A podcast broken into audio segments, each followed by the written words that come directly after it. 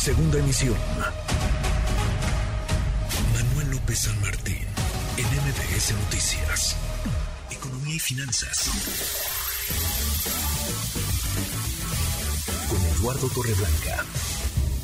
Eduardo Torreblanca, don Lalo, un placer saludarte. ¿Cómo estás? ¿Cómo estás, Juanma? Mucho saludarte. Muy buenas tardes al auditorio. Importaciones y producción de básicos en el país, ¿cómo cerramos el 2022?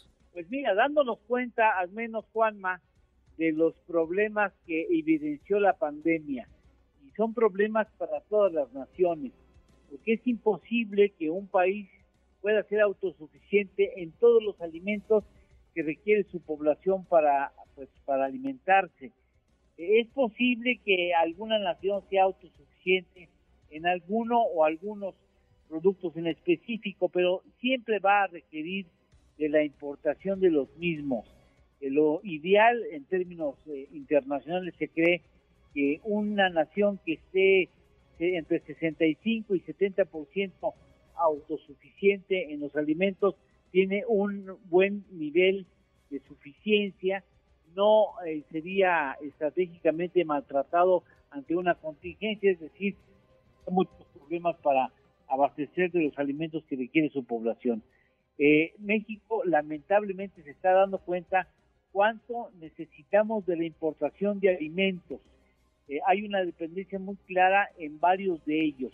Tan solo de Estados Unidos, escuchen, tan solo de Estados Unidos importamos en el 2021 26.555 millones de dólares con un incremento de 40% respecto al año previo, según datos del Departamento de Agricultura Estados Unidos.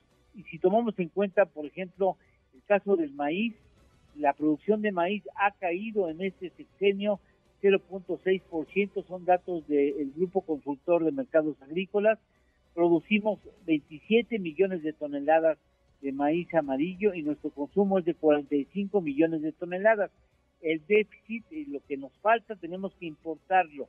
La importación se ha incrementado 88% entre la primera mitad del 2020 y la primera mitad del 2022. Al mismo tiempo, el maíz pasó de costar 189 dólares la tonelada en el 2019 a 30 a, a 306, perdón, a 306 dólares en el 2022. Es un claro aumento importante en el precio del grano. En cuanto a trigo, Juanma, producimos 46% de lo que consumimos.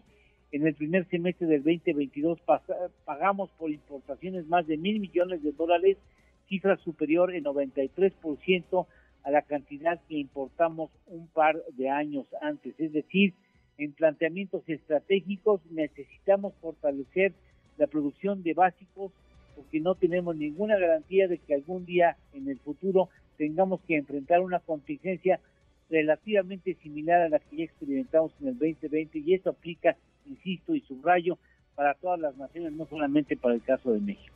Bien, pues bueno, así cerramos el 2022. Buenas, malas noticias, ¿cómo analizarlo? Bueno, yo creo que este, eh, si queremos verlo positivamente, creo que es un buen enfoque ya sabemos cuáles son las áreas de oportunidad que tiene México en cuanto a alimentos para su población se refiere. Es cosa de ponernos a trabajar y en el transcurso de políticas públicas eficientes, en el transcurso de los años, podremos ver eh, disminuida sensiblemente la vulnerabilidad que tiene México en cuanto a alimentos y producción de alimentos se refiere, Juan. Bien, tenemos postre hablando de alimentos, querido Lalo. Sí, claro que sí, estaba yo checando en un canal de televisión argentino las dificultades que tiene la selección de su país para tratar de llegar al obelisco que finalmente no lo consiguieron. Y bueno, vale la pena recordar que la eh, Organización Mundial de Fútbol le concedió al, a la Argentina, al equipo de Argentina, 42 millones de dólares por haber ganado el Mundial. Eh, en el caso de Francia se llevó 30 millones y en el caso de Croacia 27 millones. Ese mismo organismo dio a los países que no lograron pasar de la, etapa de grupos, como es el caso de México, nueve millones de dólares por haber participado en esta fiesta. Nada malos esos nueve millones de dólares por hacer un papel paupérrimo, ¿no? No, bueno, nada malo para ir a echarse tres juegos, ¿no? Exactamente. Pues bueno, así las cosas, así los números, qué interesante. 42 millones de dólares entonces para Argentina. Sí, así es. Y aparte tienen otras, otros premios, otras, este, eh, digamos, otros bonos, pero la que le dio la Organización Mundial de Fútbol fue de 42 millones de dólares, lo que nos perdimos por no haber triunfado en contra de Francia en caso de que México hubiera llegado a la final. En caso, en caso. Ya pronto, en el 2026. Vamos, digo ya, si no hacemos un buen papel siendo en parte sede, bueno, será muy triste. Oye, don Lalo, le voy a dejar tarea para otro postre, que justo estaba viendo una, un reportaje de cómo están imprimiendo o este maquilando eh, camisas con las tres estrellas eh, en la camisa de Argentina. Estaría bueno una cifra aproximada de cómo va a estar la derrama económica, ¿no? Sí, claro que sí, te lo consigo con mucho gusto. Mañana te tengo este dato, claro. Eso es todo. Eduardo Torreblanca, muchísimas gracias. Gracias a ti. Un abrazo, Juanma, y un abrazo al auditorio. Va de vuelta. Redes sociales para que siga en contacto: Twitter, Facebook y TikTok. M. López San Martín.